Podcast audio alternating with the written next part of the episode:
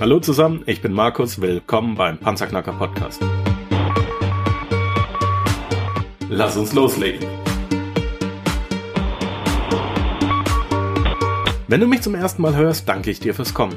Wir reden hier über Geld, das erforderliche Mindset, finanzielle Freiheit und alles, was dazugehört. Und jetzt lass uns in die Show starten. Ein neuer Tag, eine neue Episode, ein neues Interview. Heute im Panzerknacker Podcast ein wirklicher Wunschkandidat von mir, an dem ich schon ein bisschen länger dran bin. Es hat ehrlich gesagt meinerseits äh, ein bisschen gehakt, aber wir haben den Erstkontakt hergestellt, ich glaube, äh, im Dezember letzten Jahres oder im Januar diesen Jahres, also schon vor ungefähr sechs Monaten. Und er ist bekannt, ich glaube unter allen Panzerknackern Hörern, Hörern. Er wurde von Oliver Welke im ZDF äh, mal tituliert als die geilste Stimme im deutschen Fernsehen. Dem kann ich, kann ich übrigens zustimmen. Und ähm, über ihn und, und sein Ausdruck Holy Moly hat ihn bekannt gemacht. Er ist bis zu 20 Mal, bis zu 20 Mal täglich live im deutschen Fernsehen auf N24 zu sehen, aus dem alten Handelssaal der Frankfurter Börse. Und heute hat er sich extra Zeit genommen, heute Abend, um mit uns über die Börse, über Aktien zu sprechen. Herzlich willkommen im Panzerknacker Podcast. Mick Knauf, ich grüße dich. Die erste Frage ist immer, wie geht es dir? Hervorragend, Markus, bei einer so schönen Anmoderation vor allen Dingen dann noch als Wunschkandidat bezeichnet zu werden. Und es stimmt ja, wir haben ja im Dezember schon den ersten Kontakt gehabt. Da bin ich natürlich froh, dass wir es auch dementsprechend mal auf die Straße kriegen. Wunderbar, ganz genau. Ähm, mein lieber Mick, was stand heute? Heute ist der dritte, siebte. Was stand heute an der Börse an? Was war das Interessanteste? Naja, wir haben nicht allzu viel heute gehabt. Nachdem wir ja letzte Woche mal äh, über zwei Prozent runtergegangen sind, äh, muss man sagen, hatten wir heute natürlich eine leichte Erholung. Der Markt hat also ein bisschen, plus raufgegangen. Aber wir schauen natürlich auf die Woche. Und da haben wir morgen natürlich Feiertag in den Vereinigten Staaten. Der 4. Juli ist ja Nationalfeiertag. Das heißt, die Amerikaner werden da heute natürlich großartig keine Impulse mehr liefern. Die haben am Freitag bei Zeiten schon ihre Position glattgestellt. Und wir schauen natürlich im Laufe der Woche halt eben ganz klar natürlich auf unsere EZB, auf das Sitzungsprotokoll, auf Mario Draghi, weil wir dürfen ja eines nicht vergessen, seit ein paar Jahren haben wir ja mehr oder minder politische und geldpolitische Börsen. Da wird ja manchmal das große Thema der Quartalszahlen, der Unternehmensmeldungen, also der wirklichen Meldungen, die an der Börse gehandelt werden sollten, ein bisschen hinten runtergefallen lassen. Und da muss man jetzt mal schauen, worauf wir reagieren. Also wie gesagt, kleine Korrektur seit letzte Woche, wogegen ich fairerweise gar nichts habe. Okay. Du hast mir ein wunderbares Stichwort geliefert. Eine meiner Fragen, die ich später stellen wollte, die Geldpolitik von Draghi. Mhm. Aus deiner Ansicht nach, äh, wie schätzt du es ein, wie wird es da weitergehen? Äh, in Europa, auch hier in der Schweiz, sind wir ja davon abhängig. Ähm, der, der Schweizer Franken, die Schweizer Nationalbank folgt immer dem der EZB. Da können wir machen, was wir wollen. Da können wir noch ja. unabhängig sein. Was denkst du, wo, wohin wird es gehen mit dem Leitzins? Meine, ich denke, wir haben natürlich momentan ein paar Anfragen an Mario Draghi, äh, wo gesagt wird, Mensch, geh doch mal mit den Zinsen endlich wieder rauf, setz doch mal ein Zeichen. Wir haben ja aktuell Nullzinspolitik. Vielleicht wird Mario Draghi das tun. Aber wenn in welchem Rahmen kann er es denn tun? 0,25 Prozent bis ein halbes Prozent. Mehr dürfte da halt eben nicht drin sitzen, weil, und das darf man nicht vergessen, weder in der Schweiz noch wir Deutschen. Draghi macht die Zinsen nicht für uns. Wir Deutschen könnten, ähnlich wie ihr Schweizer, drei bis vier Prozent an Leitzinsen locker vertragen.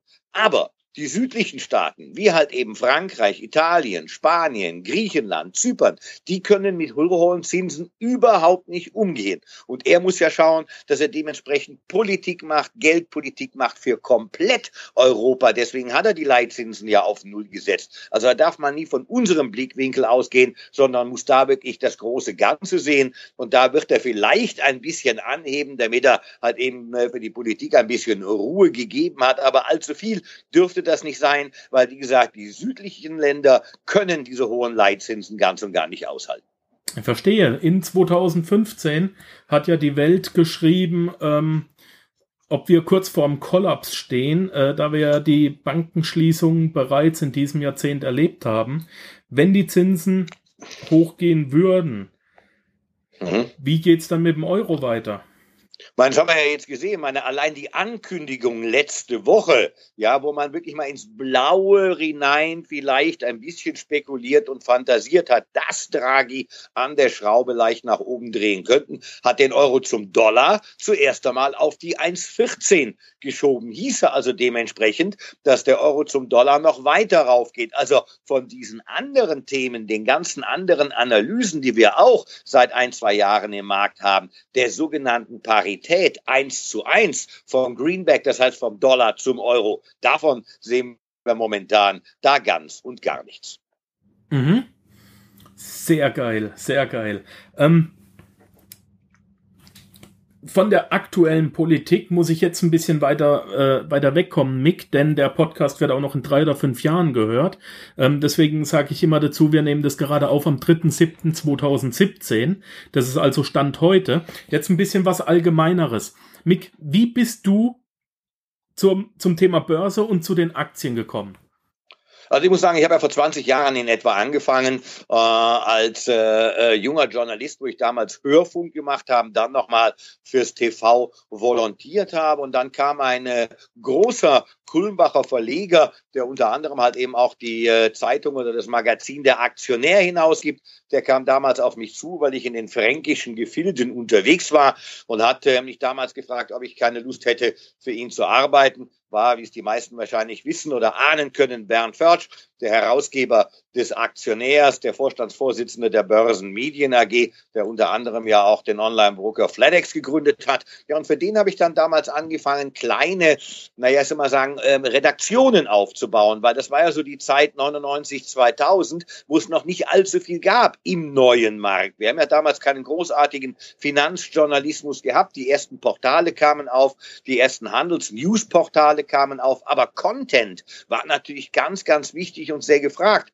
Und damals habe ich dann unter anderem mit ihm dann auch das sogenannte Money Talk Radio, also das erste Radio für Finanzen, dementsprechend aufgelegt. Damals mit Kollegen ähm, äh, Stefan noch. Da haben wir täglich 20, 30 Interviews rund um den neuen Markt gemacht. Also ich habe gesagt, ich habe den neuen Markt damals fünfmal komplett durchinterviewt, also jeden Vorstandsvorsitzenden oder den Finanzvorstand. Und äh, das war dann eine der Aufgaben. Anschließend ging es dann ganz klar weiter mit weiteren Beauftragungen, ob halt eben nun für N24 damals das Magazin 20 Minuten der Aktionär TV zu machen. Das war eine wöchentliche Sendung. Ich sag mal, äh, die eine Hälfte, also 10, 12 Minuten in dem Bereich News, äh, Aktienanlage. Die zweite war dann sogenanntes Börsenspiel mit dabei. Das haben wir auch ein Jahr lang gemacht. Und das war dann der Zünder oder die Grundidee, später dann daraus resultierend das deutsche Anlegerfernsehen zu gründen. Ja, ja, und irgendjemand musste ja für dieses Fernsehen äh, nach Frankfurt kommen. Wir brauchten ja einen Korrespondenten. Und dann habe ich damals gesagt, ich wollte eigentlich gar nicht mehr vor die Kamera, aber dann habe ich gesagt, okay, dann mache ich das auch, weil es geht ja nicht nur darum, dass du Bericht erstattest, sondern wenn du einen neuen Sender gründest, musst du ja auch abends unterwegs sein. Du musst den Leuten ja sagen, hey, wir sind auch noch da, neben NTV, neben N24, neben der Börse 5 vor 8, gab es dann halt eben als Neues das deutsche Anlegerfernsehen und da bin ich dann abends dann eben immer auf Werbetour, auf kleine Roadshow und auf Veranstaltungen gegangen und habe gesagt, ey, der Knauf ist mit dem DRF auch noch im Markt. Schön. Ähm, Du selbst bist ja in der Börse sicherlich auch investiert als Privatmann. Ähm, was, ist, was ist deine Lieblingsanlageklasse?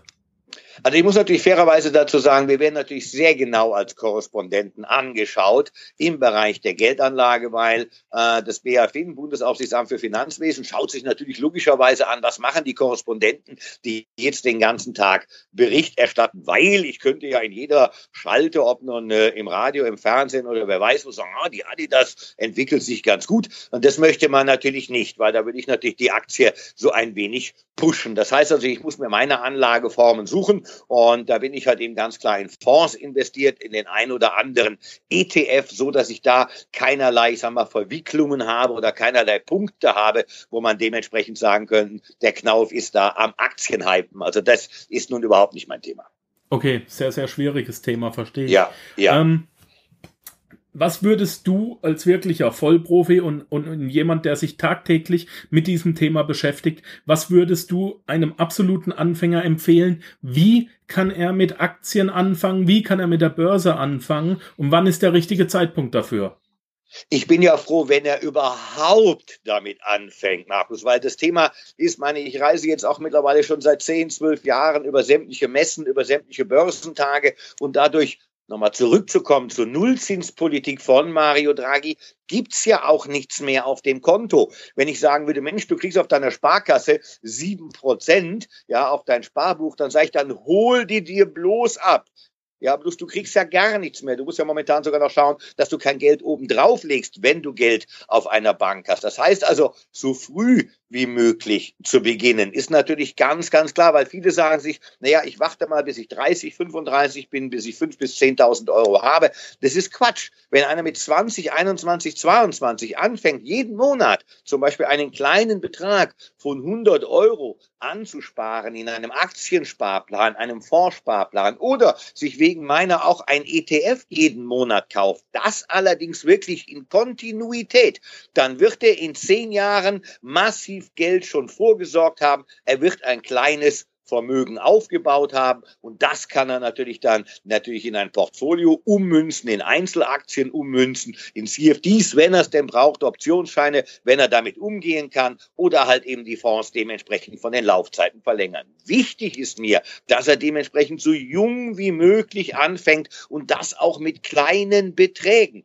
Die Leute sollen keine Angst davor haben, auch mal mit 100 Euro zu spekulieren. Davon habe ich viele, viele um mich herum, die auf der anderen Seite aber auf sichere natürlich Scheine gehen, wie halt eben ein ETF, wie halt eben einen vernünftigen Vorsparplan. Damit haben sie allerdings dann schon viel, viel Vorlauf vor all denen, die erst mit 30 oder 35 anfangen.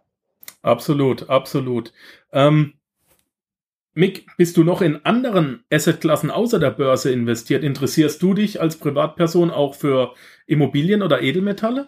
Äh, ich sage, wir haben ja im Prinzip nur drei Sachwertklassen. Das dürfen wir ja nicht vergessen. Wir haben die Immobilie, wir haben die Aktie und wir haben die Edelmetalle. Also wegen meiner Gold. Ja, also wenn jetzt einer sagt, er will unbedingt Gold kaufen, dann sage ich, dann soll er deswegen meiner tun, obwohl Gold natürlich keine Währung ist, auf die du jetzt Zinsen verlangen kannst. Du bist ja auf den Goldwert angewiesen. Aber wenn er das als Sicherheit braucht, dann soll er das bitte, bitte tun. Dann aber auch so, dass er entweder Coins, das heißt also Münzen kauft, Barren kauft, die wirklich mit nach Hause nimmt, in den Safe legt, im Garten vergräbt oder sonst wo. Ja, also ich möchte keine Scheine auf Gold sehen. Ja, und ich möchte auch, dass der, dass derjenige, der Gold kauft, es selber verwahrt an einem Ort seiner Wahl. Das ist zum Thema Gold zu sagen. Wir sagen immer, naja, so zehn Prozent des Kapitals, was du hast, wenn du goldaffin bist, mach das in Gold rein. Wenn nicht, eine Immobilie ist mir immer heilig, muss ich sagen. Ja, eine Immobilie als zweiter Sachwert ist klasse. Und wenn die Menschen mir sagen, ja, ich bin jetzt bei einer Immobilie, ich habe kein Geld für Aktien, sage ich, okay, dann bleib bei deiner Immobilie. Denn eines dürfen wir nicht vergessen, Markus, später, wenn halt eben die Menschen älter sind, wenn sie Rente haben und sie müssen dann keine Miete mehr zahlen, dann ist eine große Last, da ist ein großer Posten schon mal weg. Und das ist doch das Wichtige. Weil ich sage, ihr werdet eine Rente haben in 30, 40 Jahren. Aber wie hoch wird die sein? 800, 900 Euro. Und damit musst du dann in Frankfurt leben. Wie willst du das dann machen? Du brauchst entweder eine Immobilie als Sicherheit nochmal hinten drin oder wie gesagt eine Aktie und das halt eben so früh wie möglich. Ja, nicht nur das, man darf auch die, äh, obwohl sie nicht mehr propagiert, propagiert wird, aber dennoch haben wir ja immer noch ähm, eine Geldentwertung jedes Jahr und selbst wenn du nur Absolut. 900 hast, was kannst du dir davon noch kaufen? Ja, das richtig, ist, richtig. Das ist dann auch immer noch die Frage. Da bin ich voll, voll bei dir. Mick, wenn ich mir Aktien kaufe, wie lang halte ich die? Ähm, immer wieder, wenn ich mit Leuten über Aktien rede, dann haben sie Angst vor dem großen Crash. Wir sind jetzt seit ich sag mal, 2008 sind wir nach oben gegangen. Der DAX, der Dow Jones, der SMI, alle befinden sich auf einem Allzeithoch. Muss da nicht zwangsläufig jetzt langsam mal die Korrektur kommen? Korrektur bin ich, warte ich schon seit zwei Monaten drauf, mein lieber Markus. Korrektur heißt aber für mich 10 Prozent. Das heißt, vom Allgemeinmarkt, wenn der DAX jetzt bei 13.000 in etwa lag oder bei 12,5, da habe ich schon drauf gewartet auf die Korrektur, dann liegen wir wieder bei etwa 10.811.000 Punkte. Das wäre gesund. Eine Korrektur braucht der Markt manchmal. Ja, er muss mal durch und mal ausatmen. Ein Crash heißt mindestens ein Verlust von 25 Prozent oder mehr. Den haben wir, und da bin ich vollkommen bei dir, 2008 erlebt. Aber was haben wir noch seit 2008 erlebt? Wo lag der Markt? Bei 4.000, 4.500. Wo stehen wir heute? Bei 12.000, bei 13.000. Als ich den, den Menschen damals gesagt habe, jetzt fließt das Blut durch die Straßen, jetzt ist alles zu Ende. Aber jetzt müsst ihr klug sein. Jetzt bekommt ihr Aktien zum Schnäppchenpreis. Und wenn du dahingehend mal schaust, 2008, das ist fast zehn Jahre her, alle die, die damals gekauft haben, kannst du dir vorstellen, wo deren Portfolios heute liegen? Exorbitant höher. Ja, das heißt also, ich bin ja ein großer Verfechter der langfristigen Anlage und nicht des sogenannten schnellen Handels oder des schnellen Zockens. Ich mag auch diesen Begriff, Begriff des Reichseins nicht. Die sagen immer, die Börse, wie werde ich reich? Nein, ich möchte nicht, dass jemand reich wird, aber ich möchte, dass jemand vermögend wird, dass er sein Vermögen langsam aber sicher aufbaut. Und dann muss er es auch mal aushalten. Und ich vergleiche ein Portfolio auch manchmal ganz gerne wie mit einer Ehe. Da kracht's auch schon mal, da kracht's auch schon mal gewaltig. Aber deswegen schmeiße ich ja mal Frau nicht raus oder sie mich direkt. Das muss man dann auch mal aushalten. Und dann wieder zu den alten Werten zu kommen und dementsprechend zu sagen, okay, auch das stehen wir dementsprechend durch. Mhm. Welche, du hast es teilweise schon beantwortet, ähm, Buy-and-Hold-Strategie, was empfiehlst du noch? Ja, ich empfehle natürlich das, was halt eben auch äh, unter anderem die Großen dieser Welt, und da bin ich ja ein großer Freund von Warren Buffett, der immer gesagt hat, kaufe nur das, was du wirklich auch verstehst. Und wenn ich auf Seminare rausgehe oder auf Vorträge, da komme ich den Leuten jetzt nicht mit irgendwelchen Penny Stocks oder irgendwelchen Aktien, die wir noch nie gehört haben oder die in China oder in Indien liegen. Nein, ich komme ihnen natürlich mit den großen Häusern, die die wertstabil sind, die die letzten 20, 25, 30 Jahre gezeigt haben, dass sie ihr Geschäft kontinuierlich ausgebaut haben. Ja, und da habe ich, sag mal, gerade bei den DAX 30, ob es die Automobile sind, eine BMW, eine VW, eine Daimler, die machen ja morgen nicht zu oder halt eben der ganze Healthcare-Bereich, eine BASF, Fresenius, Fresenius Medical Care, ganz tolle Papiere oder wegen meiner, ob eine Linde oder eine Adidas. Adidas läuft 2000, seit 2015 wie Schnittenbrot. Die Aktie hat sich mehr als vervierfacht. Ja, das sind Unternehmen, die machen doch morgen nicht pleite, die gehen doch morgen nicht in die Insolvenz. Da kann ich doch nichts dran verkehrt machen. Und wenn die Damen mich fragen, sage ich auch, kauft das, was er kennt und was er liebt. Und was lieben sie? Sie lieben ihre Louis Vuitton-Handtaschen. Da sage ich, ja gut, dann kannst du auch die Aktie kaufen, weil auch Luxus wird immer gehen, Markus. Das ist de facto so. Oder halt eben alle die, die wegen meiner ein Tier haben. Ja, wo bestellt ihr eure Tiernahrung? Bei Zoo Plus. Ja, guck dir die Aktie mal an, die letzten drei bis vier Jahre. Exorbitant vervielfacht. Das sind Werte, mit denen kann ich umgehen. Das sind auch keine Zockerwerte, sondern da steckt ein stabiles, ein gutes und vielfach halt eben auch ein familiengeführtes Unternehmen dahinter. Und das ist der zweite Punkt, auf den ich schaue. Ist eventuell die Familie nicht nur Inhaber, sondern führt das Unternehmen im Vorstand, im Finanzvorstandbereich. Und dann das dritte, und das will ich ganz besonders haben, die Dividende.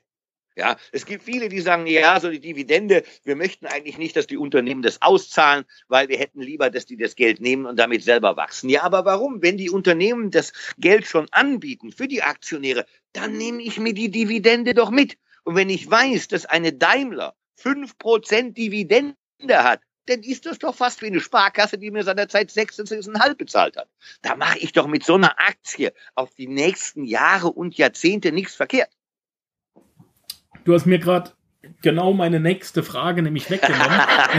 Rendite. Sag trotzdem, ich habe da was dazu zu sagen. Ja, ähm, ist vor allem, du kannst, du, du kannst das Geld natürlich auch nehmen und wenn du dann den Zinseszinseffekt haben willst, dann steckst du es eben wieder rein und du hast dann mit der Zeit mehr Aktien. Ähm, ja, klar. Super Sache. Auch das Kann ist ich... möglich, natürlich. Ja. Ja. Oder ich sage auch immer, äh, dann, wenn, die, wenn die Leute von Verkauf sprechen, ja, soll ich jetzt verkaufen? Dann sind die immer der Meinung, man muss komplett Verkäufe machen. Nein, muss ich nicht. Ich kann da auch die Hälfte der Position verkaufen und äh, vielleicht trotzdem der Meinung sein, hm, ich nehme mir mal Gewinne mit. Da ist übrigens noch keiner von arm geworden von Gewinnmitnahmen, ja. Und auf der anderen Seite lasse ich die andere Hälfte vielleicht liegen und warte ab, ob sich das Papier vielleicht wieder überholt oder nach oben läuft, ja. Also ich kann mir doch meine eigene schöne kleine Strategie hinfahren. Und vor allen Dingen, ich sage mal, hier in Deutschland, wir sitzen, und das sehen viele Leute nicht, wir sitzen im Paradies, auch im Bereich der Aktienanlage. Wir haben die DAX 30, die ich sehr liebe.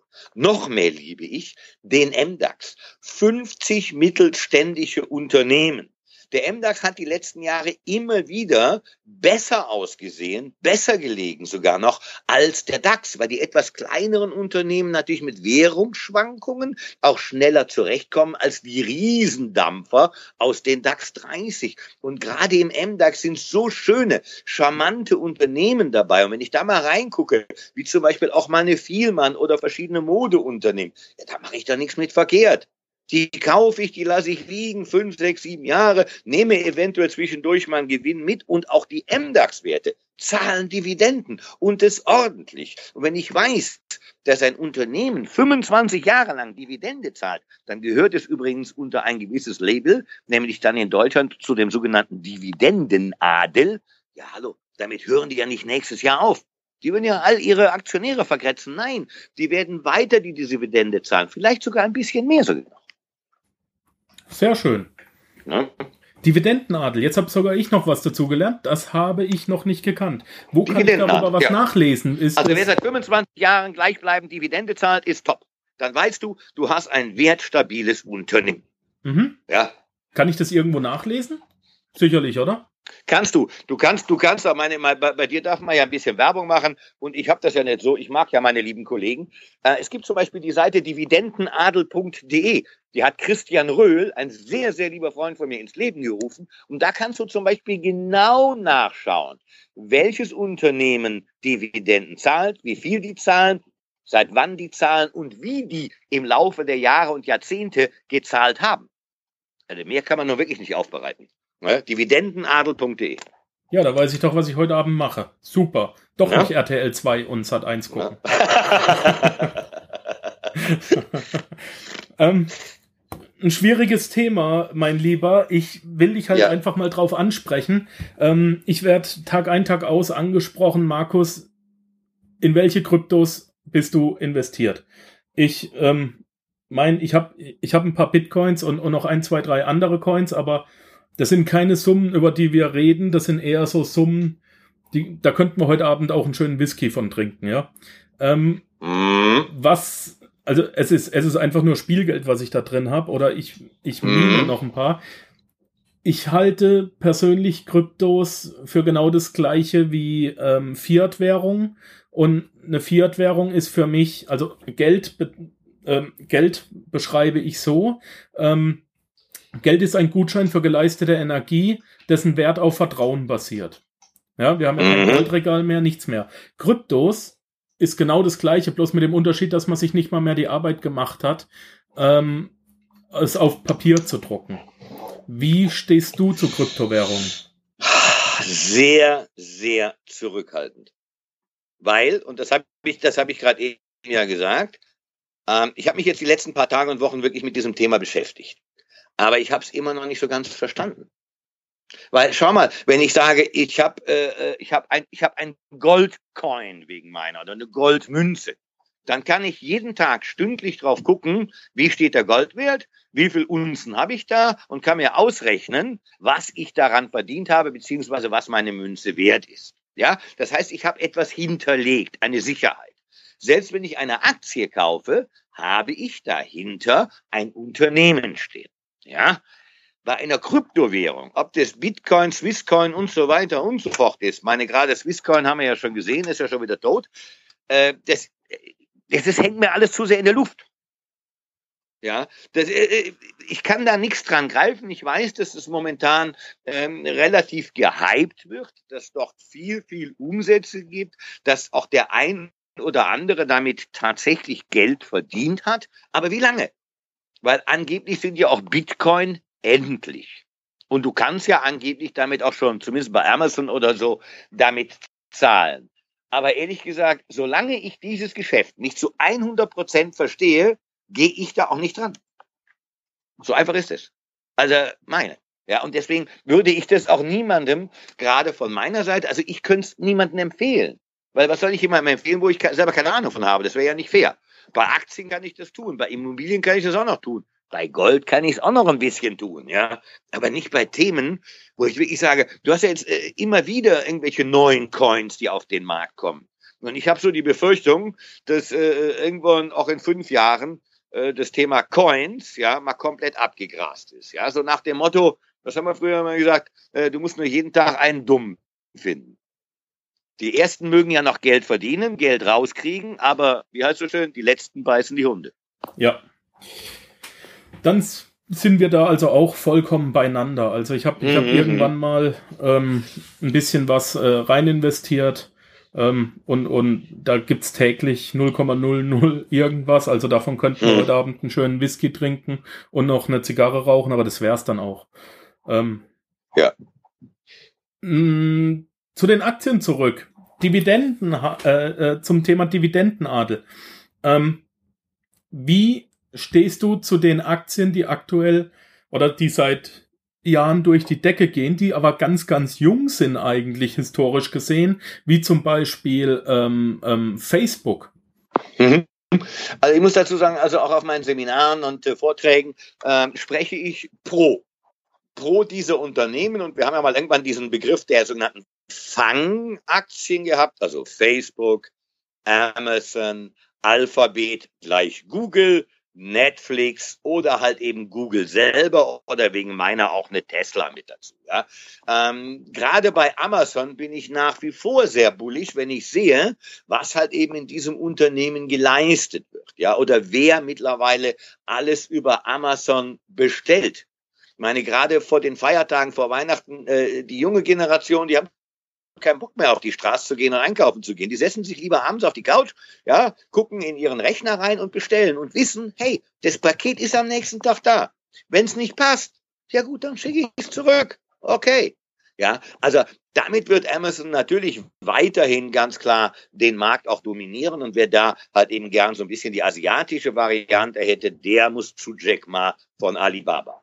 Facebook müssen wir gar nicht drüber sprechen. Mark Zuckerberg hat einen geilen Job gemacht. Der muss auch keine Angst haben. Der muss auch keine Angst vor Snapchat haben. Das ist der totale Quatsch. Äh, Facebook ist drin, ist auf allen Rechnern, ist auf allen Handys. Er wird damit sehr, sehr viel Geld verdienen und weiter generieren können. Und ich meine, wenn es ein Unternehmen schon in zehn Jahren schafft, wofür Coca-Cola 30, 40, 50 Jahre gebraucht hat, um in den Sprachgebrauch der Menschen einzudringen, so nach dem Motto, gib mir nicht mal eine Cola, sondern gib mir eine Coke. Oder womit suchst du denn heute? Nein, du suchst nicht mehr. Du googelst. Da, da weiß ich doch, da, ist, da läuft doch alles richtig. Ja, das sind doch Unternehmen, die machen morgen nicht pleite. Und selbst wenn, wenn, äh, wenn Unternehmen äh, wie Google äh, oder, oder Facebook mal Strafen von zwei, zweieinhalb Milliarden zahlen müssen. Wir wissen doch, was in der Kriegskasse liegt. 250, 300, 350 Milliarden. Hallo. Zahlen die mit der linken, mit der linken Backe zahlen das weg, gell? Also von daher, das sind weiterhin Wachstumsunternehmen. Unternehmen, ja. Auch das Thema Apple. Natürlich haben wir alle an Steve Jobs gehangen. Großer, großer Visionär, gar keine Frage. Aber selbst Tim Cook ist momentan ein hervorragender Bewahrer. Er bewahrt das Thema, ich muss er jetzt mit neuen Innovationen aufwarten. Aber das wird schon kommen, da mache ich mir keinen Kopf drüber. Weil vor allen Dingen Apple hat eine treue, treue Fangemeinde. Ja, und die werden auch das nächste Handy kaufen. Und gerade jetzt dieses Jahr zehn Jahre Apple, da wird es bestimmt eine Sonderedition geben und die wird auch gekauft werden. Mache ich mir gar keine Sorgen drüber. Also von daher, das Thema wird weiterlaufen, ähnlich wie Elon Musk, der Vorstandsvorsitzende von Tesla, ein großer, großer Visionär ist, der ja nicht nur das Thema Elektromobilität auf die Straße gebracht hat, den ganzen Bereich revolutioniert hat, nein, der ja jetzt auch noch mit SpaceX in die Welt hinein, oben ins Weltall möchte. Also der wird auch weiter sein Geld verdienen, mache ich mir auch überhaupt keinen Kopf drüber. Und wenn ich es auf der anderen Seite zu wagnisreich finde, bei diesen Unternehmen einzusteigen, ja, dann suche ich mir doch einen anderen, großen Player in Amerika. Wen haben wir denn da? Procter Gamble. Was brauche ich jeden Tag? Meinen Rasierschaum und meine Klingen von Gillette. ist Procter Gamble. Und was würden die jungen Mütter sagen heute, wenn sie keine Pampers mehr hätten? Procter Gamble. Und was sage ich immer? Egal, ob wir, ob wir eine Angela Merkel haben äh, oder halt eben dementsprechend einen neuen Präsidenten, der vielleicht dem einen oder anderen nicht passt, vollkommen egal. Geschissen wird immer. Deswegen Pampers werden immer gehen. Ja, weil gerade Procter Gamble haben über weit über 3000 Geh- und Verbrauchsartikel. Ja, die werden so oder so gekauft. Da ist es vollkommen egal, wer letztlich an der Macht ist, welche politischen Börsen wir haben. Procter wird sein Geld verdienen. Sehr cooler Tipp, danke dir dafür. Natürlich, ja. Äh, hier, Head and Shoulders und so ist alles von denen, ne? Ja, das ist alles Procter, ja. Die haben ja zugekauft, die haben Braun gekauft, die haben das gekauft, Oral-B. Das weiß man, da muss man wirklich mal reingucken. Das ist ein Firmenimperium, ja, die wirklich also täglich die Dinge haben, die wir im täglichen Gebrauch haben, ja. Und deswegen sagen ja auch immer zu vielen Leuten, die sagen, ah, du Spekulant, du Börsianer, ist ja fast schon ein Schimpfwort. Sag ich, hallo, eigentlich hast du genauso viel wie ich jeden Tag mit der Börse zu tun. Du fängst morgen schon mit dem Zähneputzen an, mit der Rasiererei geht's weiter, dein Kind, wie gesagt, macht in die Hose, dann brauchst du eventuell ein Aspirin, ja, von Bayer, von wem sonst, ja, also, äh, du kommst ja eigentlich am Aktienmarkt nicht vorbei. Richtig. Ja. Richtig, man sieht's nur nicht. Und das, das versuche ich den Menschen so ein bisschen zu vermitteln, dass Aktien weder was Böses noch was Schlechtes sind, sondern dass man damit langfristig seine Geldanlage tatsächlich wesentlich aufhübschen kann. Ich sage da immer noch dazu, wenn die Leute äh, mich fragen oder um ein Coaching bitten, ich unterscheide ganz, äh, ganz strikt zwischen langfristigem Vermögensaufbau und zwischen Spekulation. Ja, wenn du, wenn du das Wort Aktien in den Mund nimmst, dann denken die Leute, du sitzt fünf Stunden am Tag vor deinem Monitor, guckst, wie die, äh, wie die Candlestick-Charts äh, wachsen und drückst im richtigen Moment auf Kauf und Verkauf, weil du irgendwelche magischen Fähigkeiten hast. Das ist mhm. überhaupt nicht so. Also ich kann äh, großartig handeln, kann ich nicht, aber auf 10, mhm. 12 Jahre in eine stabile Firma investieren, ganz genauso wie du es sagst. Ja. Buy and forget, oder? Ja, ja, das ist, lass es, meine, es ist vielleicht nicht mehr ganz so extrem, wie es damals der Altmeister Costolani gesagt hat, so nach dem Motto, pack dir deine Aktien dann in dein Schlafkomödchen und pack sie 20 Jahre nicht aus. Also ich sag ab und zu danach schauen, muss man schon, ja, weil, äh, wie gesagt, es gibt mal Gewinne mitzunehmen oder vielleicht habe ich ja tatsächlich mal einen spekulativeren Wert drin und wenn der wirklich nicht mehr taugt, ja gut, dann muss ich aber auch hingehen und ihn verkaufen. Aber langfristige Anlage bin ich komplett bei dir, die tut dir nicht weh und da musst du nicht jeden Tag gucken und du musst auch nicht jeden Tag Angst haben, dass ein Crash oder eine Korrektur kommt. Wenn sie kommt, dann kommt sie, dann lass das Zeug trotzdem liegen, ja, weil das wird sich innerhalb von fünf, sechs, sieben Jahren wieder erholen. Und mal ehrlich, es gibt keinen Chart, der nur nach oben zeigt. Den gibt es einfach nicht. Ja, und dementsprechend muss es auch mal runtergehen. Es muss mal ein klärendes Gewitter her, es muss mal eine Reinigung her, wegen meiner Ausverkauf her, aber dann muss ich auf dem Posten sein und unten günstig einkaufen können. Dann habe ich tatsächlich was Gutes getan, für mich, für ein Vermögen langfristig aufgebaut. Mhm. Mick, ich habe relativ oft, ich, äh, ich nutze das Spiel Cashflow 101. Ich bin Cashflow Coach von Robert mhm. Kiyosaki und ich nutze das, yeah. äh, unterrichte das online und auch live machen wir das. Hier in der Schweiz habe ich einen Cashflow Club. Und mhm. ähm, da gibt's, wir führen die Leute da ganz leicht an Aktien ran. Äh, das heißt, du kannst immer nur long gehen, ne? Also Short Sales gibt's erst ab der, ab dem Add-on. Ähm, okay. Aber was es da gibt, sind Aktiensplits, Vorwärts- und Rückwärtsblitz. Und ähm, wir haben immer ein bisschen Probleme, den Leuten das sehr leicht zu erklären. Und deswegen nutze ich es doch einfach mal, wenn ich dich hier jetzt am Mikrofon habe. Wie erklärst du mir einen Aktiensplit? Naja, meine, man muss natürlich das dazu sagen, wenn eine Aktiengesellschaft sagt zum Beispiel, unsere Aktie ist jetzt mittlerweile so teuer, dass das Kaufverhalten oder dass der, der Börsianer letztlich sagt, äh, die ist mir zu teuer, da gehe ich nicht mehr rein. Also sagt man sich, okay, wir machen die Aktie billiger und teilen die wegen meiner in der Hälfte.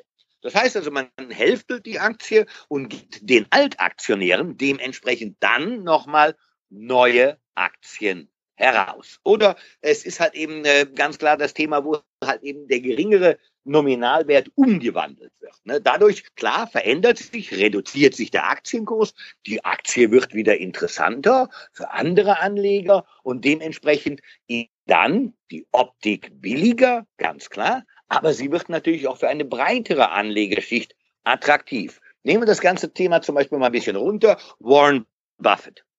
Warren Buffett hat zwei Aktientypen. Und zwar auf seine Gesellschaft, der Berkshire Hathaway. Die Berkshire Hathaway ist die teuerste Aktie, die man im Markt kaufen kann. Aktuell, glaube ich, für sage und schreibe 220.000 Dollar. Eine Aktie. So, jetzt hat er aber auch eine B-Aktie für den deutschen Markt, unter anderem auch, die kostet nur 150 Euro. Das heißt, mit einem kleinen Teil bin ich dann trotzdem dabei, dass nicht jeder 220.000 Euro hinlegt, um eine Aktie zu kaufen. Da wollen wir ja drüber sprechen. Ja? Also kann ich mir die etwas billigere Aktie kaufen. Und so ein Aktiensplit, klar, der muss ja auch vorher dann mit den Aktionären durchgesprochen werden. Da braucht es die Zustimmung der Aktionäre. Also ist zusätzlich auch noch ein extra Punkt auf der Hauptversammlung. Also das Unternehmen kann nicht einfach hingehen und sagen, wir machen das mal, sondern dazu ist ganz einfach eine einfache Mehrheit nötig. Und äh, dann habe ich als äh, Aktionär die Möglichkeit, Ja zu sagen. Und dann habe ich ein Verhältnis von eins zu zwei. Ich kriege zwei neue Aktien ersetzt und so weiter und so fort. Also nichts Dramatisches, rein optische Korrektur. Gutes Stichwort. Ähm, Stimmrecht oder Vorzugsaktie? Ach naja, gut, meine, wenn ich der Meinung bin, ich muss mitstimmen und ich gehe auch wirklich hin auf die HV, dann sage ich, dann nimm deine Stimmrechtsaktien, dann hast du ja ein Stimmrecht. Ansonsten würde ich sagen, ja, auch die Vorzüge. Ja, logisch. Ist ja billiger, oder? Ne? Genau, ja, wenn, wenn, jetzt kaufst du dir mal 20 Aktien äh, als mhm. ganz normaler Durchschnittsbürger jeden Monat. Was willst du denn da jetzt mitreden bei der Lufthansa? Na gut, da gibt's. Ja, zum Beispiel. Ne? Lufthansa. Äh, du bist da wirklich mal ganz heiß drauf. Ja, Lufthansa, schönes Thema. Genau, schönes Thema. Erzähl doch mal was. Wie siehst du das? Ach, werden die Vögel da, weiterfliegen? Da, da seit anderthalb, zwei Jahre. Ich, meine, ich muss ja dazu sagen, hier in Frankfurt haben wir ja ein paar sehr patriotische Lufthansa-Aktionäre. Klar, die Lufthansa natürlich am großen äh, Frankfurter Flughafen, sieht man sie immer wieder. Und klar, dass der Frankfurter sich damals auch ein paar Lufthansa-Aktien gekauft hat. So, ich habe bis letztes, vorletztes Jahr einmal gesagt, ich würde nicht unbedingt gern eine Aktie kaufen, von der ich wüsste, hm, ich habe fünf Gewerkschaften, die da um mich herum sind, ja, mir fünfmal ein Lasso um den Hals werfen und alle mal zu zuziehen, da bin ich nämlich relativ schnell tot, beziehungsweise kriege keine Luft mehr. So, jetzt haben wir zusätzlich äh, nach dem Thema Gewerkschaften, die sind ja momentan zuerst mal raus, also da passiert ja relativ wenig und da gibt man ja momentan Ruhe, neuen Vorstandsvorsitzenden mit dem Kollegen Spohr, der wirklich einen guten Job macht und man hat auch gesehen, er kriegt das Unternehmen aktuell stabilisiert und wir haben eine neue Fantasie. Wenn nämlich tatsächlich die Lufthansa anbandeln würde mit Etihad, ja, dann könnte daraus natürlich eine Riesengesellschaft entstehen. Und dann sehe ich die Aktie auch mal ganz schnell über 20 Euro. Sie hat sich mittlerweile schon ganz gut verdoppelt. Unter 10 habe ich gesagt, sie lag im Tief bei 9,80 Euro.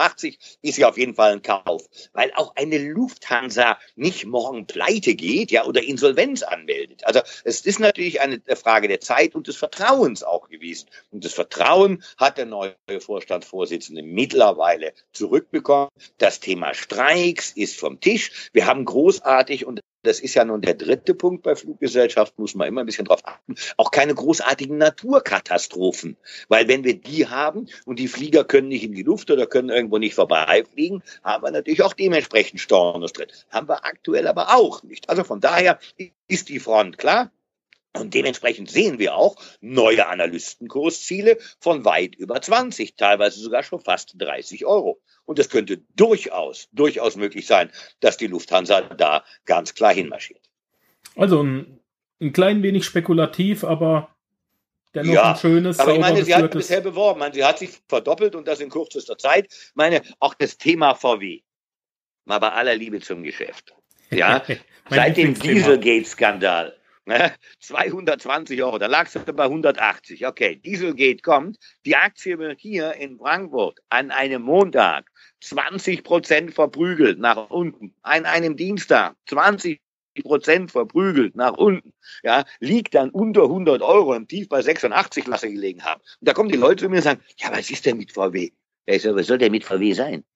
VW wird morgen auch nicht pleite machen oder Insolvenz anmelden. VW ist Deutschland AG, meine Damen und Herren.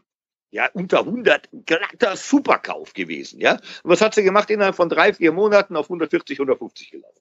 Also, ja, natürlich. Geht doch. In zehn Jahren redet da keiner mehr drüber. Es ist die größte Firma, die wir in Deutschland haben. Die, Richtig. Man muss sich das mal wirklich vor, vor Augen führen. Die haben ein eigenes Bussystem, äh, um, um ihre Leute an die Arbeitsplätze zu schaffen. Die haben, glaube ich, eine ja. Gärtnerei, äh, von den Bratwürsten gar nicht zu reden. Die haben eine Gärtnerei, ich glaube, mit acht oder zwölf Gärtnern, die sich nur um die Blumen kümmern in den, in den ja. Sitzungssälen und, und in den Werken. Hallo? Und vor allen Dingen, hallo. Ja, das ist, da, da kannst du dir an den Kopf fassen. Ja, ja. Hey Leute, äh, äh, VW wird niemals untergehen. Nie, nie, nie, nie, nie. Ja, vor allem also die Autos daher, sind ja vor allen Dingen, die wird ja, äh, sind gut. Ja, und vor allen Dingen werden sie auch gefragt. Ja, und das hat für mich auch zum Beispiel etwas zu tun. Der Deutsche äh, sitzt im Paradies und sitzt es gar nicht. Welche, welche Klasse hat der Anleger? Ist die kleinste in Deutschland? Natürlich der Deutsche selber. Also wenn wir gerade mal vier Millionen Anleger haben, da weiß er nicht, wie viel davon wirklich aktiv sind, ja, vielleicht nur die Hälfte, äh, dann ist es viel. Wer liebt Deutschland? Die Asiaten, die Chinesen lieben Deutschland. Sämtliche Produkte, ja, made in Germany, aber auch den deutschen Markt, ja, und da vor allen Dingen Daimler, die lieben den Luxus des Sterns vorne drauf. Oder BMW, wie sie sagen, BMW, unsere BMW, sie lieben die Münchner Konstruktion und sie lieben auch VW und Audi. Die kaufen zu und die kaufen auch Aktien zu, genauso wie die Amerikaner, genauso wie die Russen oder halt eben auch die Araber. Da wird gekauft, gekauft, gekauft. Das ist der Deutsche, der kauft nichts. Hm. Coole Sache. Hm. Ja. So, so cool. Unheimlich viel gelernt heute wieder. Mick, kurzes, kurzes anderes Thema. Wenn du, stell dir mhm. mal vor, Du wirst jetzt alles verlieren. Ich nehme dir alles weg. Als ich die Frage mal einem anderen Interviewpartner gestellt habe, hat er gesagt, wenn du mir alles wegnimmst, kriegst du ein paar aufs Maul. ich stelle die Frage trotzdem mal. Okay, die ähm, kann ich jetzt nicht mehr nehmen. ja, nee. Ähm, stell dir mal vor, ich nehme dir alles weg und du musst morgen wieder bei Null anfangen. Ähm, ja. Du hast noch dein komplettes Fachwissen, du hast einen ja. Laptop, du bist im Prinzip ja. in einem Parallel Paralleluniversum ähm, mhm. und hast 500 Euro, aber keine Beziehungen mehr. Ja. Du hast nur Wissen, aber keine Beziehungen mehr. Wie mhm. machst du es, um möglichst schnell wieder on top zu sein? Was machst du? Na naja, gut, als eins gehe ich trotzdem weiter arbeiten. Ja, ich bin auch noch zusätzlich gelernter Barmann. Also Gastronomie gibt's immer. Und hinter irgendeiner Bar werde ich auch immer mein Geld verdienen können. Ja, das habe ich vor, vor, vor 30 Jahren schon gemacht. Vor 20 habe ich damit dann aufgehört, aber Gastronomie habe ich immer gereist. Da ich dazu erstmal zuschauen, dass ich halt eben wirklich äh, meinen Tagesplan habe, meinen Soll habe, mein Geld verdiene. Die 500 Euro geschenkt von dir nehme ich natürlich mit, mache mir dann relativ schnell vielleicht dann auch ein Konto bei einem Online-Broker auf und fange langsam aber sicher mal wieder mit dem Traden. Also von daher komme ich mit drüber. Sehr, sehr sympathisch dass auch äh, Mick Knauf vor in Anführungszeichen ganz normaler Arbeit keine Angst hat. Das ist sehr schön. Nein, das muss. Also ich habe immer gesagt, also äh, gearbeitet werden muss und ich als junger Student habe damals, also wirklich, ob das Fabriken waren oder sonst wo, immer mein Salär verdient. Was war mir auch wichtig? Ja, dass du auch weißt, ey, wie wird gearbeitet? Wie ist es eigentlich mal 12, 14 Stunden zu machen? Wie ist es Samstag, Sonntag zu arbeiten? In Fabriken, für Lastwägen, egal was in der Produktion, bei Brauereien, die Kisten schleppen wichtig, ganz, ganz wichtig. Und äh, da lege ich auch heute noch großen Wert drauf, gerade bei jungen Leuten, dass ich sage, hey, Freunde, ja, ihr dürft ja nicht äh, die, die Rente eurer Großmütter verspielen oder die Erbschaften, ja. Dieser Porsche ist schnell gekauft, aber der ist auch ganz, ganz, ganz schnell wieder weg. Also zuerst mal Füße auf die Erde und ja. Da hatte ich, da hatte ich mal einen Lehrling, ja. Der hat sich ein Audi TT mhm. gekauft und konnte sich am 13. des Monats den Sprit nicht mehr leisten und ist mit dem Fahrrad zur Arbeit gekommen. Ja, solche Aspiranten hast du hier in Frankfurt auch. Hochinteressant immer an der Tankstelle, wenn da so mancher Ferrari kommt, ja.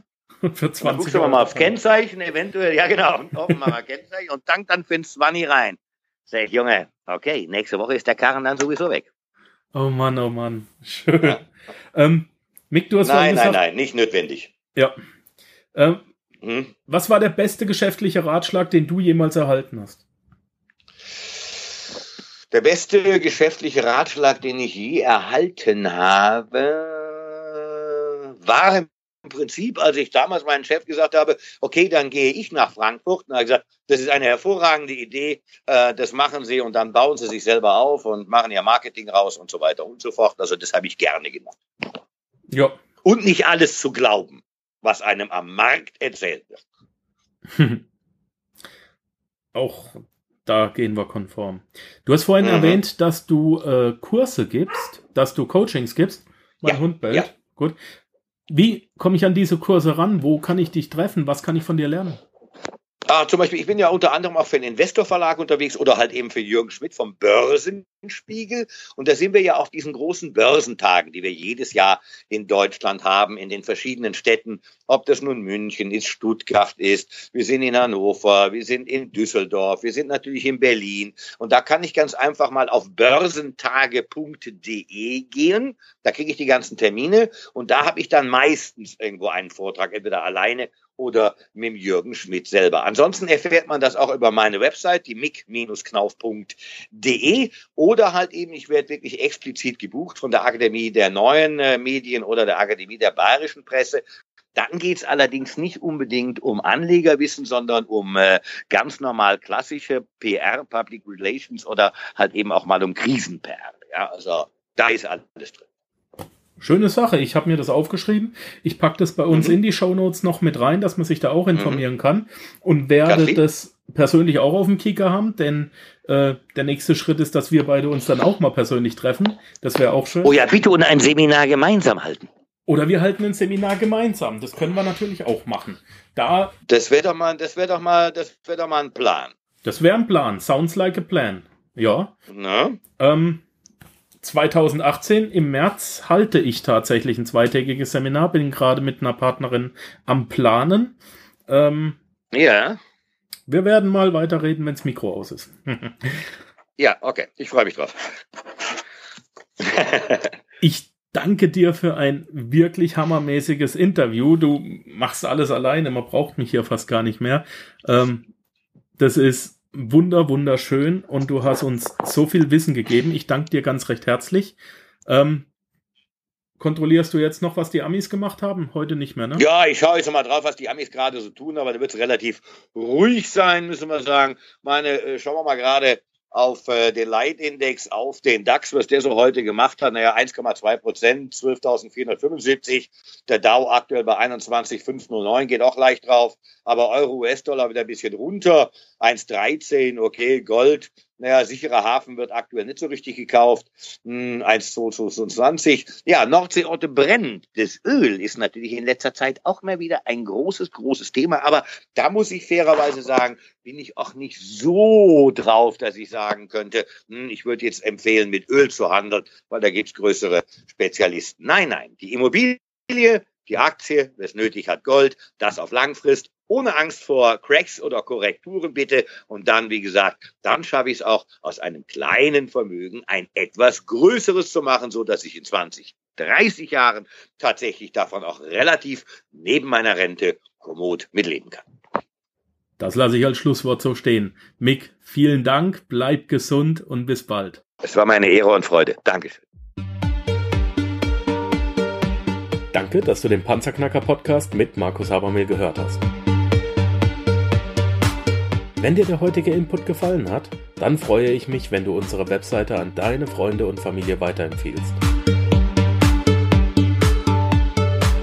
Vergiss bitte auch nicht, das Archiv auf meiner Webseite unter www.panzerknacker-podcast.com nach älteren Episoden zu checken. Dies ist eine Markus Habermill Production. Bitte besuche mich auch nächste Woche wieder für eine weitere Folge vom Panzerknacker Podcast.